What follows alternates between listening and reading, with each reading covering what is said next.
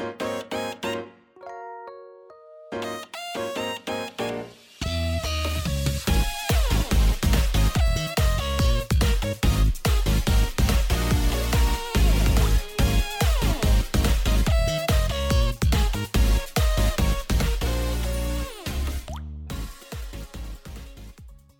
嗨，各位朋友，大家好，我是 H，欢迎来到 H H H 的周日回中一比五十六集呀，耶、我最近是不是两周一更？好，最近就是这样子，这个就是这个 tempo 了哦。好，不要每集开头都讲这件事情了。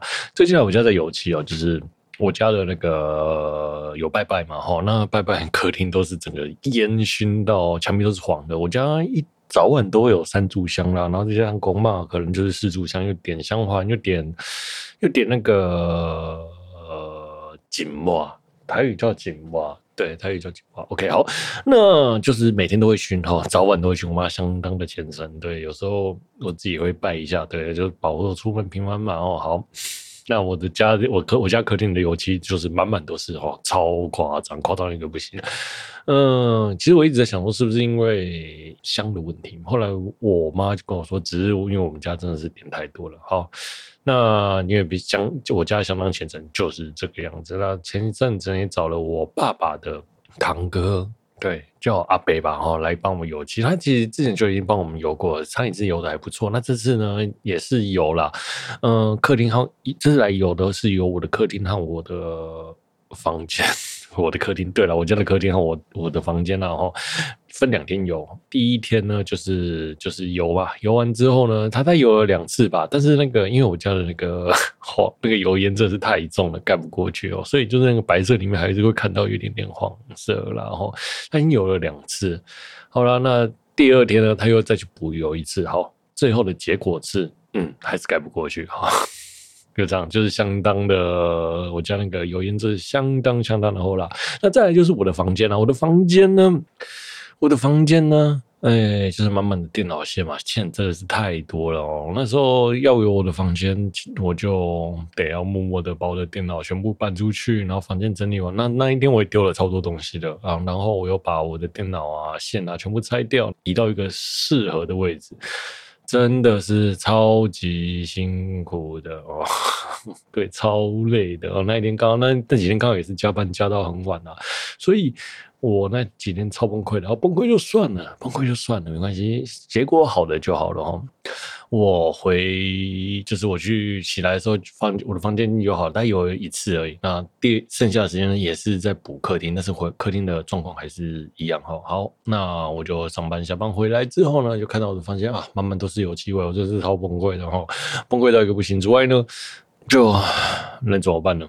能怎么办？就是这样子啊。哦，好，哎，我就默默的呢，在那边整理我的电脑线啊，把电脑装好啊，然后在那边收线，然后又累，然后又房间都是油漆味，真的是超级超级崩溃的啦。哦，好，哎，对，就这样，就这样。超累的哦，呃，原先我墙壁有贴一些贴纸啊，我那时候贴几张海报，诶，摇曳露营的海报，百香的海报，还有一之梦的海报，Egoist 的海报，然后还有蓝条蓝奖的照片啊，然后还有还有什么？还有一之梦的照片，大概就这些啦，哦，对，然后现在我墙壁上是全空的啊，哦，哎，附带一点，蓝条爱奶啊，最近跟一个很知名的乐。制音乐制作的制作人团体合作出了一张新专辑，那张专辑很棒，很好听哦，跟大家安利一下哈。对，是那个那名字我不知道怎么念，但是那个是个一个很有名的音音乐制作人团体。整张专辑里面，大概就是每一首都足够当。动画的 OP 了哈，几乎十二首没有落的哈，超棒哈，推荐大家去买一下或听一下啦。现在串流很方便，像 YT Music 都有，都随便都可以点啊，Spotify 串流都免钱的，对，所以就尽量听吧，真的很棒这张专辑哦。如果有喜欢去支持一下蓝奖的歌哦，对，这张专辑真的很棒。这张专辑和上一张专辑，但是我我喜欢，我比较喜欢。上一张专辑，蓝奖的上一张专辑真的是比较很有 sense 哦。那上上张就不知道在干嘛，在转型中吧。我在想，啊，这是换了一个很多知名的制作人，希望他可以拿到好一点的名次。上一张专辑的名次好像是二十几名吧？哦，Oricon 的排行二十几名，其实对他而言，对声优歌手而言。已经是很不错的成绩了。但是以他在前几年的状态下，他的成绩是比较好的。前几年的成绩大概都是进欧力控前十吧，对，可能就是比菲鲁赛的高。那现在是菲鲁赛的欧力控的名字比较高。好了，对，原先我也是估计他难讲退团就是。毕业之后呢，离开 f u s e 的，他的名字应该比较高，但是实际上不然 f u s e 还是比蓝条安乃红一点的。好了，这个蛮可惜的。那蓝奖呢，在离开之后呢，他的歌曲基本上我觉得没有选，没有写的很好。哎、他的特色都发挥不出来，但是有些歌是蛮不错的，但是。我就觉得很微妙，就是好的很好，差的很差，但是好的没有到那种让人惊艳的程度，反而都是专辑里面的歌让人惊艳啊。像是嗯，现在一时举例不出来哦，但是像是《闪》这首歌哦，呃，就是什么这一季的 OP 吧，这一季的不知道哪一哪一个 OP，什么呃，为了妹，为了女儿会成为冒险者之类的这首歌，我就嗯很想吐槽，就但是这首歌。的那个旋律啦，那个前面的那个旋律，呃，口笛吗？还是什么的旋律很有异世界感，但是我就很想吐槽，不知道为什么。但是这首歌又让我觉得有种魔性，你知道，你就一直想要听。到底是吐槽他的唱功吗？他的唱功也没什么挑剔，就是吐槽他整个配置起来就很怪。但是你又很有魔性的，一直想要听下去了。哦，好，难讲的歌推荐大家，新专辑要出了，支持一下。好嘞，然后呢？电脑线哦，对，讲到电脑线嘛，那就反正我就后来就在那边收电脑线，想要把它整理好，但是后来我就放弃了，因为想要整理跟日日本那种 YouTube 收纳专家一样，那个线都收的干干净净的，后来我放弃了，哦，对，真的太累了，我就决定把电脑接上去之后。把桌子移好，然后你房间的另外两台电脑呢，现在还没装好的哦。好，就这样了。那上周我做了什么菜呢？上周我家吃了排呃萝卜排骨汤了哈。萝卜排骨玉米汤啦，哈，反正就是萝卜排骨啊，什么什么全部都掉下去，然后煮一煮，然后就是一锅很家常的汤汤品，OK，很适合冬天吃。我也很久没有吃到萝卜排骨汤了，嗯，上一次吃应该是去年吧，去年的冬天吧。那原先我要煮了，后来讲说我妈闲闲的，就让我妈煮吧。哦，那我妈我妹妹呢就跑去买了排骨，排骨，她就问我妈说买什么排骨？那我妈就说要买冰压滚，然后，冰压滚的排骨，然后有肉的。她说好，我知道。就她去了肉摊之后呢，发现没有肉，没有冰压滚哦。那她就买了排骨。结果那个可能是师傅吧，就外籍外籍的师傅就跟她说：“哎、我这里有那个冰压滚，但是没有肉的，你要不要？”那她也盛情难拒之下呢，就把肉带回家了。那就她就在早上的时候，在十一点，她从市场回来就打给我。问我说怎么办？他说买不到妈妈想要的肉，然后我就说哦好啊，那买不到就买不到啊。然后他说他又带了一个没有骨头的冰鸭骨回来，我就说嗯好哦。他说那怎么办？我说那你就等着被骂吧。结果他回来真的就被骂了。我说你把这个垃圾带回来干嘛？然后他说可以熬汤啊。我妈后来就把那个骨头拿去丢了。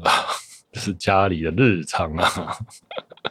我妈就是那种，嗯，用不到东西，她就会厨房的东西用不到，她就会丢。像我有时候买那个菜啊，可能放的稍微有点有点黄掉，她就丢了。哦，对，我妈就是这样子，然后就把我往后面撵，说你那不好，你买。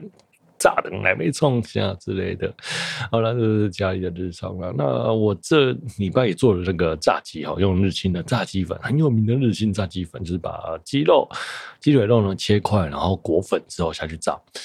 嗯、要用气炸锅。基本上我觉得整体的状态都很像是日式日式唐扬鸡，对，它本来是日式唐扬鸡哈，对，然后味道也相当相当的好。这是让我相当意外，我原本想说可能会做会雷，或是做不好之类。因为我看网络上很多的方法，有两种方法，一个是用干粉炸，一个是用湿粉炸。湿粉呢是加蛋啊，就有点像是面糊这样子，就像外面的咸酥鸡或炸鸡排的做法。那也有人是干粉炸，就是直接裹粉下去炸。两种方法都可以。但我上一次是干粉，因为我嫌麻烦哦。好，那炸出来结果不错啦，我个人觉得不错。吃起来很像日式炸鸡啦。哦，那我家还剩半包，我买两个鸡腿排，炸出来还剩半包。啊，我应该这周也会再做一样的事情，然后再可能再去买其他口味的来炸炸看吧。我觉得还不错哦。好，那维图的缺点就是我可能第炸的时间不够啦，然后后来后面的温度没有升拉高抢酥把油逼出来，这是比较可惜的地方啦，不然会更脆更好吃啦。OK，好了，那今天呢来聊聊我现在喝的这个啤酒，我每次录音都会喝啤酒对吧？哈，我今天喝的是什么？Kirin 的精酿啤酒，Kirin 的精酿啤酒，嗯，这个叫什么？精酿啤酒，SV 丝滑白艾尔哦，最。现在全家超市哦卖的相当的火热哦，两瓶九十九块钱哦。然后它有一个金赏和银赏哦，金赏是什么？日本啤酒大赛的银赏。我现在喝的是这个哦。那还有另外一个是金赏，两瓶加起来就是任选两罐九十九块。我今天呢去全家领货的时候呢，就顺便呢买了，就把它全收了啦，大概五六百块吧，就全收了啦。我现在在喝这个，真的是让我闲到不行了。我这么爱喝啤酒的人，可以让我闲到不行。我觉得这个啤酒呢，嗯，比较适合女生喝啦，它有点像是鸡尾酒的风，鸡尾酒，然后，嗯。它比较像是鸡尾酒之外呢，然后有个葡萄的味道，就葡就像葡萄啤酒吧。我在想哦，然后呢，它的酸味是比较高的，香味也比较甜，就是偏酸偏甜。嗯，个人是比较不喜欢的。那我也没有倒出来看一下它颜色是什么样子，应该比较像是香槟汽水、像气泡啤酒这样子的酒啦。OK，好，我们这边休息一下。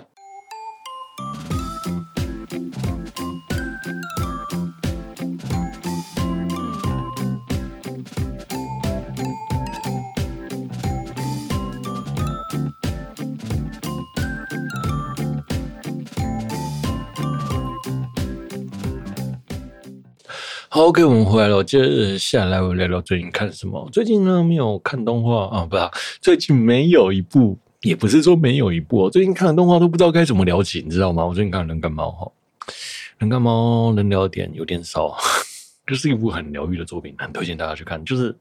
疗愈到我不知道该怎么形容了啦，我稿子写好了，但是没有录哦。再来，另外一部呢是《穿越新宇宙》蜘蛛人的、那蜘蛛人呢，《穿新宇宙》是一部我很推的作品，大概是在二零一八年的电影吧。哦，那我该怎么讲这个《穿越新宇宙》呢？嗯，我不知道该说怎么。二零一八年的蜘蛛人新宇宙是神作，那它有相当多的美术设计是突破了美漫在动画上的表现哦，那他用网点的元素，用四色印刷元素，像网格、网印，然后网点，然后来做交叉，加上泼墨，那个艺术氛围真的是相当棒。那这次的穿越新宇宙呢，基本上也是沿用了上次的风格风格，但是它的特效、光特效。其他的特效加太多了，加了太多太多的调味料。我能理解制作组想要做一个更丰富的风格出来，但是这一次的作品真的不适合你。这你已经有一堆蜘蛛人了，一堆动作了哈，你再加了那么多东西下去，根本就不知道在吃什么东西了。而且这次的风格的这次的画面风格真的是没有很漂亮。好，那与其说那个它的特效做的不漂亮，但是它的分镜却是做的很漂亮的。真的，这也是毋庸置疑。它很多风画面都很漂亮，但是，但是，但是哦，当你所有东西加起来之后，你会发现，再加上剧情哦，你会发现哦，整个东西就诡异、微妙、好断片啊，超断片。画面漂亮，但是你把特效加上去，加了一堆丰富的特效，整个就是被喧宾夺主之外呢，再加上一堆串不起来的画面。的剧情你知道吗？画面剧情串不起来，然后画面又很片段，剧情又很片段，整个就是支离破碎。好歹啊，真的，我期待了这部作品这么久，没想到最后竟然是这个样子。我个人是觉得相当遗憾啊。Netflix 现在有上了，那 Netflix 上之后呢？嗯，它里面有没有日文版？哦，如果有日文版，我可能会再看一次。这次我可能就不会再看很多次了哦。呃，新宇宙大概。算我不知道，我说看了几次，最少十次以上。好，穿越新宇宙，如果他有日本版，可能会再看一次。对啊，那有关之一啊，然后有幽默币嘛，哈，对，好了好了，这大概是我最近啊看的动画了。然后那接着下来呢，我的朋友呢就推荐我去看《有生之年》，我个人会觉得，哎，《有生之年》是一部台剧嘛。好了，那我的朋友呢推荐我去看《有生之年》。《有生之年》呢是一部台剧，我基本上不太看台剧的哦，很少很少哦。那这部作品，其实，在他还没推荐之前，我在 Netflix 就已经炒得沸沸扬扬了。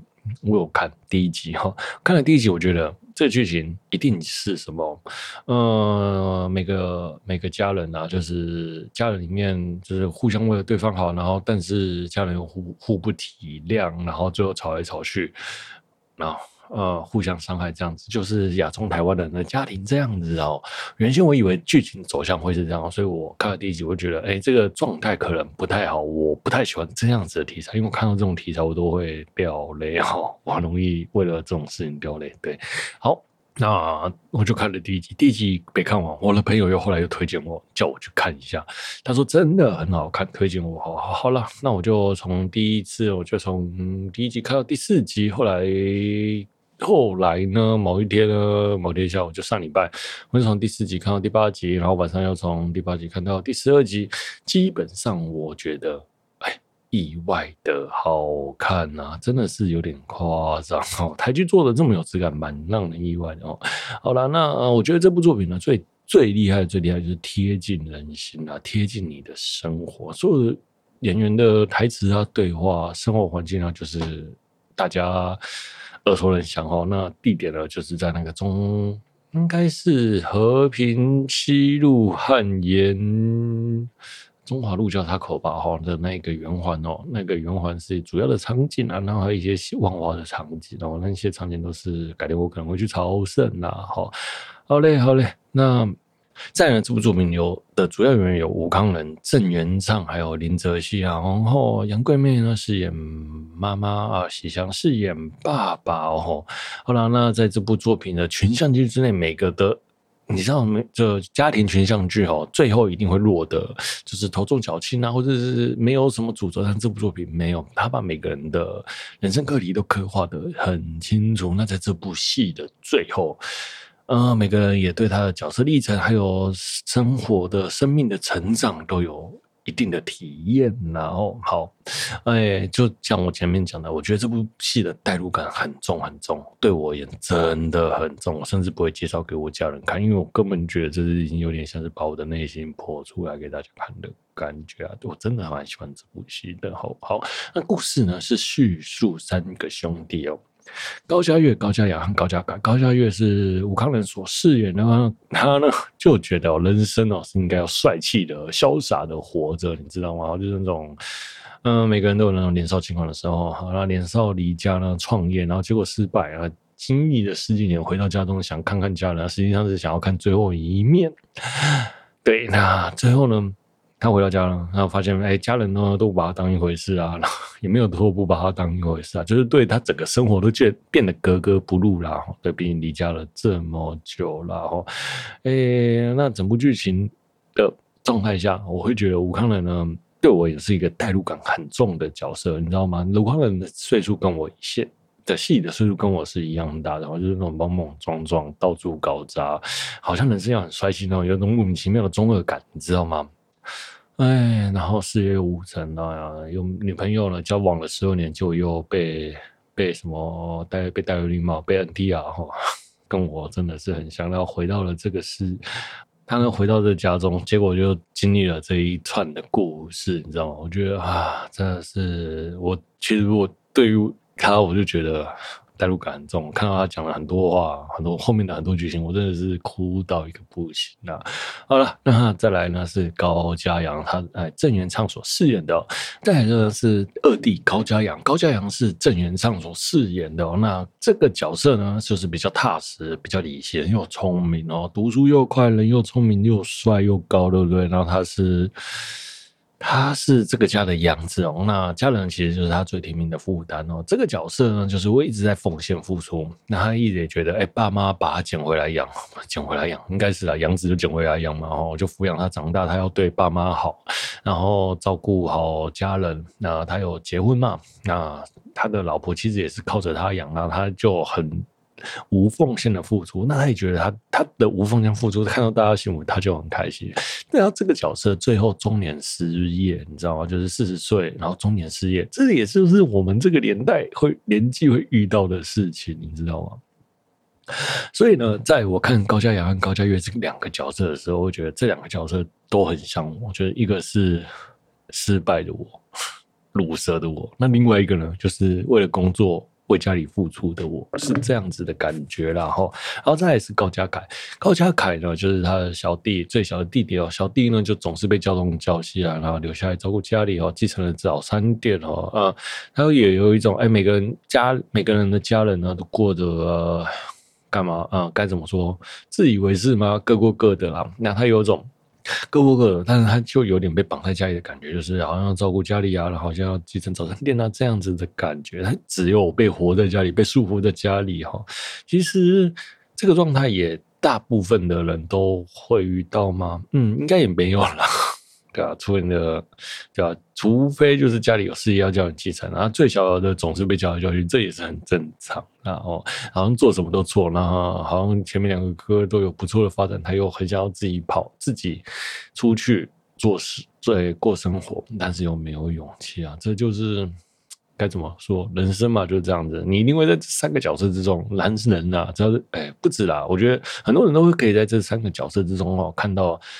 自己的影子，然后，所以我真的觉得这个这三个角色设计的真的很有代入感，然后好，那这个三个角色，我觉得特别来说，这三兄弟的历程哦，你我们可能会觉得，我会这么觉得，就是小的时候，我们可能就是会是高家凯哈。那在年少轻狂一点的，可能就是高家越。那最后呢，回归家庭呢，就是高家阳。就是每个人每个男人都会经历经的阶段阶段，就是被叫来叫去嘛，学习，然后放荡不羁，最后回归家庭。好，我我说我是这样，我的人生历程大概是这个样子。我相信很多人都是老哦。那再来呢，他对于这。家人的关系呢，又刻画得很深刻哦。那他的父母呢，嗯，该怎么说？父母呢，已经不太相爱了，就已经习惯相处了哈。那每个人都父亲又外遇，那父亲外遇呢，其实也只是精神外遇而已。精神外遇算而已吗？应该也不算吧，我想哦。嗯，他就外遇吧，那他就也不想回家。哎，每天看到黄脸婆，然后就心情也不好，然后就只是上班，每天去早餐店工作，工作完之后就去喂鸟，然后就可能那一通那一通，就去找他的精神外遇对象。而他的精神外遇对象呢，是一个护士、护理师哦，然后就去找他，就找请他帮他按摩啊，或者服务这样子，正常的服务啊，不是说奇怪的服务，嗯。妈妈呢？妈妈也是每天为了家里付出。那她从因为早餐店嘛，你知道，从一年三百六十五天，三百六十五天都开业啊，每天都在工作啊，每天也为了家里付出。早上工作，晚上照顾小孩，这样我会觉得她妈妈很辛苦。那妈妈呢，最后也受不了爸爸，受不了爸爸，他们有。有争吵哈，那其实那个中间的争吵超级写实的，它不像一般的戏哦，很有逻辑的在吵架，很有我所谓的很有逻辑的在吵架是什么？就是只会针对一件事情吵架，再扯另外一件事情哈。但他们不是，他们扯一句。第一件事情之后，第二句马上就是扯其他事情进来，第三句呢又是扯其他的事情进来，他反正就是很真实的吵架，很 real。那旁边的小孩啊，有一次呢，那个我们的高家乐哦，就是吴康仁饰演的，他看到爸妈吵架，然后反正他做完就跳出来说：“好了好了，弄弄我们丢了，弄我们丢了，拍谁了拍谁了，哎，拍谁了哦，好，然后人就跑了。”就为了阻止他们吵架，然后结果呢，也没有找人就跑了。结果呢，因为他看到爸妈吵架，就出来阻阻阻止，对不对？结果他们两个就同时骂那个吴慷仁高家越哈，反正他也知道，他就反正他就出来当出气筒嘛，然后就阻止他们吵架了。其实这种家庭的状况很真实。如果是我遇到这种状况，我就好了，喝了喝了，弄不完丢了，我我当然也会这样做然后。好了，再来呢。就是爸爸跟儿子的关系，我个人会觉得爸爸跟儿子关系在这部戏上并没有什么太多的琢磨，然后母子的关系其实是比较多的。爸爸其实爸爸是外遇嘛，哦，然后其实好像感觉他是破坏家庭的罪魁祸首，对吧？但是其实三个儿子都对爸爸很体谅，哈，嗯，对。这个就很体谅了，他大概会也会觉得，男人可能每天面对一个老婆，总会有不爱的时候嘛。好了，保持情绪其实是一件相当重要的事情啊。对，努力讨好对方或什么之类的吗？我不知道哦。这种对我太遥远了哦。好，那其实我觉得爸爸很真实哦。那有些时候像是他们三个做错事啊，像高嘉月啊做错事的时候，你知道吗？他那个爸爸一脚把儿子踹倒在地上，从椅子踹倒在地上，那个哇靠！我看了真的是超有代入感。我我从小被我爸踹到打，但是踹的真的很真实，真的很会演戏啦。哦，好。那再来呢是妈妈，妈妈呢，嗯，妈妈杨贵妹呢，基本上就是前像我前面讲的，她是一个传统家庭主妇，然后后面呢开始有了自我意识啊，想要过自己的生活，不想再去早餐店，他觉得他一辈子都为了高价付出哦。那爸爸又外遇，然后儿子又不体谅，儿子没有不体谅他了，他就觉得他应该过自己的生活，然后就去就去那种里里的里里里的里哈。村就是那种礼礼活动啊，就去跟大家出去玩啊，搭游览车这样哦，嗯，就遇到了一个好像精神外遇的对象哈，算精神外遇吗？好了，不算了。那其实也是把大家闹得沸沸扬扬的啦。那就发现啊，那个外遇对象。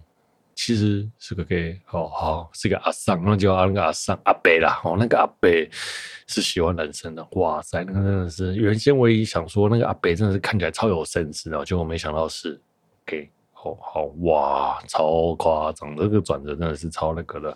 那原先呢，就是吵到已经不可开交了嘛，爸爸想要跟外遇对象走，妈妈也想要跟外遇对象走，那最后发现了两个呢，最后都是两头空，然后那外遇爸爸的外遇对象说，他每天。来找我，我都受不了了。我根本就没有喜欢他，我只想要把他当做一个尊敬的阿伯这样子。我每天陪他喝酒，真的陪得好累好累。我就看了一段，真的超好笑的。那妈妈呢？然后因为那个对象呢是 gay，然后就最后两个人好像找到了第二春，最后又不是找到第二春，不是找到第二春。对，那就也很也很好笑了。哎，那这结果呢？他们还是住在同一个家庭，但是离婚协议书是签了啦。那就是有点像是。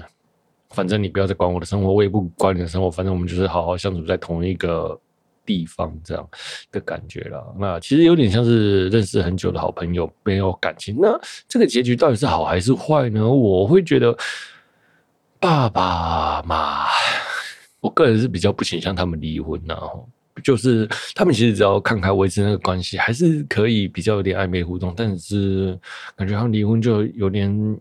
少了什么？我可能 maybe 我也比较传统吧。如果真的要离婚，就各自过各自的就好，干嘛坐在住在一起？其实我对这件事情有点不理解了。哦，好，然后那我觉得再来就聊聊母子的关系。我个人会觉得母子的关系哦，嗯，我我个人我觉得就是，其实戏里面其实在琢磨高家院嘛。毕竟他毕竟他是主角，高嘉月是主角，他所以他跟妈妈杨贵妹的关系呢，其实就比较深刻哈。我有几幕真的看到眼泪都哭出来哦。其实整部戏我一直都在哭然后，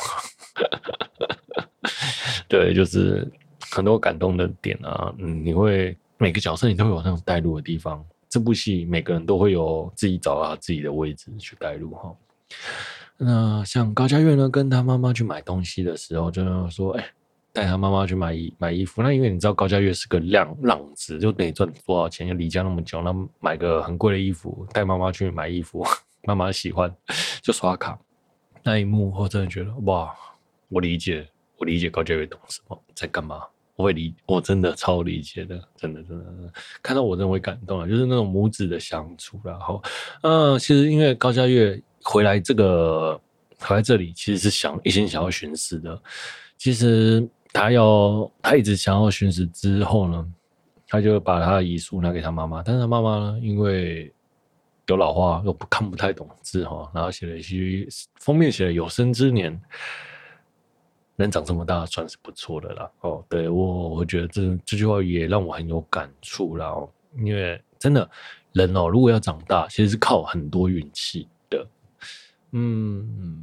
不是那种随随便便就长大，像我后来我过生日的时候，我的长辈祝我生日快乐，我反而都要谢谢他们，我就说哎，谢谢你把我照顾的这么大，感谢大家的帮忙。那不是只有我妈的帮忙啊，我舅舅啊、我阿姨啊、姑姑啊、伯伯啊，都帮了我很多的忙啊，在很多事情上。所以做的这个是对，到了最后你要对环境感恩呐、嗯，对，你要觉得你要你要知道，你能活这么大，不是只有靠你一个人，是大家一起帮忙哦。每个人都是互相扶持起来的啦。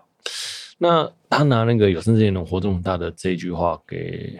那个信给妈妈哦，妈妈呢就其实妈妈看不懂里面的内容，她也不知道那是遗书，那反正就是一句话一句话念出来，然后就是问高家月说：“哎、这是什么字？这是干嘛的？”哦，对啊，你啊你会忏悔哦哦，然后 就状况外。那其实高嘉月的心理状态是在忏悔的，他要去自杀，然后跟妈妈。道别的最后一刻，那妈妈又搞不清状况哦，就形成了一个很好笑的状态啦。他把自己心里的话跟他妈妈讲，妈妈却不理解不认。然后反正就是乖啦，你无代志啦，哦，去摸摸头。很多时候好像。人生都是这样子，当你人很脆弱的时候，回到家里，哎，不摸摸头啊，不待机，不待机，然后被长辈、妈妈、爸爸摸摸头，好了，有我让你靠山，加油了，休息一下再出发那种感觉。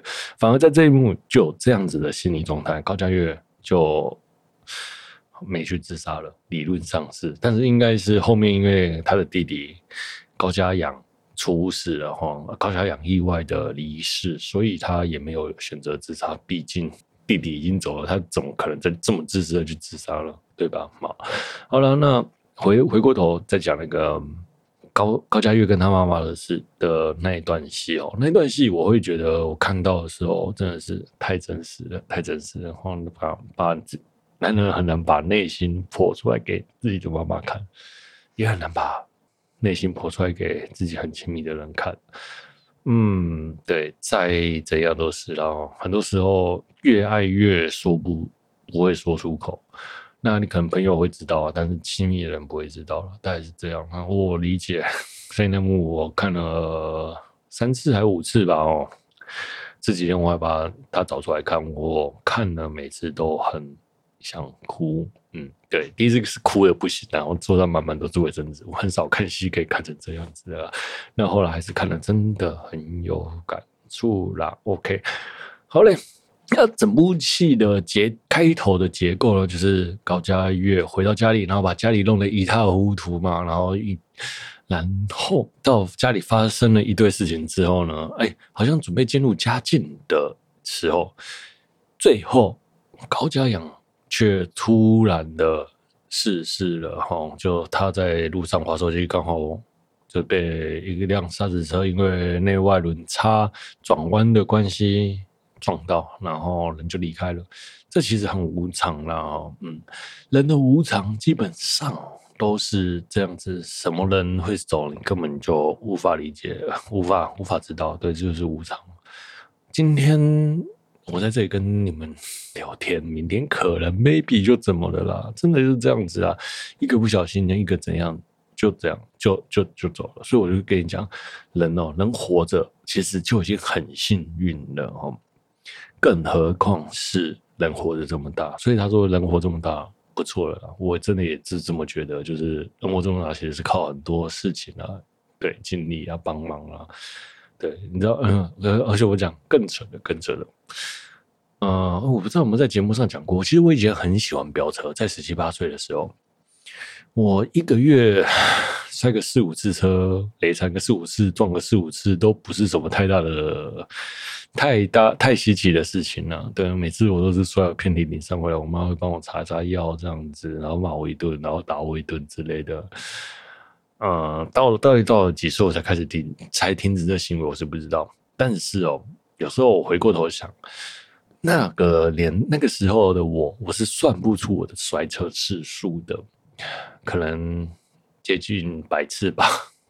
爱赔枪嘛，然后阳明山上那个山道的猴子，我就是那个山道的猴子，骑车外摔，干嘛干嘛的哈。我我有说过，我有是十七八岁的时候就有四五台。机车嘛，好好，然后有两三台，两台 NS 啊，一台 FD 啊，然后迪奥那种改圈住的，对，以前就是这样子，就嗯，那个时代的八加九吗？哦，对，不算吧。哦，我没有走庙会了，反正就是爱陪掐而已。哈，对我就是，我就那时候每天晚上都陪掐，干嘛干嘛的。哦，转车风也转的很快啊，然后罚单也被照乱七八糟多了。对，然后摔车也摔得乱七八糟，所以我会觉得那种在那个时候可以活得下来，我都现现在想想都不可思议。很多人一撞车就就走了，回去了。对，就这样。那时候可以活下来，我就觉得等长大懂事之后，真的很感谢老天爷还把我留着，对，没有把我收回去。然后，所以我会觉得这就是无常，这也是人生啊。我就运气好。活到现在啊，不要离，不要插。突然觉得我是不是在插旗啊？好好，如果真的怎么了，我记得告诉我的家人，帮我选一张有吉他的照片当遗照。对，要有吉他的照片当遗照哈。对，因为市里的那个高家阳，他是一个吉他手，他以前是个吉他手，然后后来十八岁奉子结婚之后。就专心工作，这样哦，好，好了，对，然后他里面的遗照就是选了一张背吉他的照片，嗯，那我希望可以找一张帅一点背吉他的照片哦，好，嗯，好，反正我的朋友不会听到这集啦，所以就也还好了，我的朋友不太听我节目的，对了，对了，嗯，有动有讲动画的可能会比较听，有声之前应该是不会有人想要听的，好了，好了，这样，然后讲完。我把那个高家阳讲完哦，高家阳高家阳的部分呢，他在死之后呢，那所有的剧情呢都往高家阳的方向去收缩哦。我会觉得这整个剧组就在这一个部分做一个起伏，但是这个起伏真的是比这个强烈的情感让后面的剧情都往他往高家阳收束是正确的吗？其实我有点纳闷呐，你知道吗？高家阳的死。感觉就是为了结局而结局做的伏笔起承转转的部分，我会觉得太强硬了。但是你回过头想想，是有点像上帝视角。回过头想想，没有人比他更适合死掉的啊！对，照顾爸妈，哎、放荡不羁，差连是连金放荡不羁哈，有家人，有爸，有有儿子，有老婆。那这个人呢，死掉会是所有人的最大共感哈。每个人都，男生的话可能会觉得自己跟他有点类似，那女生的话可能会想起，假如是老公离开，或是儿子会看到，哎，假如是爸爸离开，突然离开，然后或者是曾经有这样的经历，就会把这件把自己带入那个情境里面。所以高家养是所有人的最大公约数了。我会觉得，看似不是不感，却是相当有分量。你死其他人都不会有这么刚刚好。如果你今天死的是母妈妈，那所有的剧情呢，就不会是在这三兄弟的上面，而会是直接偏重成母子的地方。三兄弟的篇幅或是重点就会被拉掉，整个主轴就会偏掉。那如果是爸爸呢？那爸爸其实没有妈妈有那么有存在感，爸爸死掉反而就没有那么有。有催泪的感觉了哦。那其中戏中，高家月一直想要去自杀。高家月如果死了，啊，大家觉得啊，刚好而已。范立长本来就是个 loser，死了大家也不怎么样啊，可能会死了一个大家相心中相当讨喜的角色，但是不会是惊讶的点。那高家凯呢？高家凯相当没存在感，死了就死了啦，认真讲。所以我就说高家阳死的是应该。但不是那么的洒狗血，但是你不在这边洒狗血，又有没有收束，最后剧情就会平掉。顶我啦！如果我是这个作者，或者我是这个编剧，我会愿意让剧情平掉，让大家各自过好好的生活，是个喜剧收场，而不会是高家阳死掉。这是我觉得啦。好。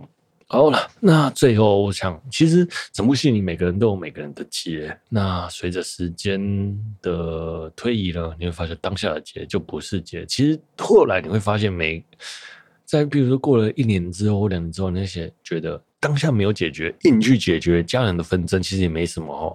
那些结突然就会莫名其妙的解开了哦。那时候纠结没什么，没有什么大不了。回过头下去，回过头去思考，其实当下现在。现在的处理方式是什么？当你冷静下来，你在想过去怎么处理的时候，你会发现，哎，自己其实是长大，这也是成长的一部分啊。好，对，我会觉得这部戏其实讲了蛮多大家共感的事情，很推荐大家看。我也觉得这部戏是一部后劲很强很强的作品，到现在也都是，我是看完整部戏的时候再去找了很多相关资料来看。但是，嗯，反正就是。你就会，你大概只就会觉得，哎、郑元畅很会演演戏，吴康仁很会演戏，然后里面的所有的角色都很会演戏，都很棒哦。然后把这部戏经营的那么的好，然后对，嗯，我相信这个金马奖，吴康仁应该是拿定那个。拿电影帝了，然后他已经是金马影帝了，应该是金钟影帝或什么之类的啦。那我刚才也讲了很多有趣的梗，里面很多台词啦，名台词我觉得也相当不错，像什么“赞赞赞”啊，“K 婚后 K 婚后啊 K 婚买我不爱加 K 婚买 K 婚买我先走”，真的是我其实还在沉浸那个余韵之中了。哦，好了，真的有生之年长这么大，不错了。啦，好，好啦，今天节目就到这了。我是 H，如果你喜欢我节目的朋友呢，欢迎订阅、分享，也欢迎在 Apple Podcast 重新推播我的节目。如果本期节目有疗愈到你，那真是再好不过的事情了。我是 H，我们下周见，拜拜。本集节目是由有生之年好想好好谈一场恋爱，我为你放一张放送播出，拜拜，See you next time。哦，备注一下，有生之年能长这么大不错了，这是主标哈。有生之年好想谈一场恋爱呢，这是他的标，OK。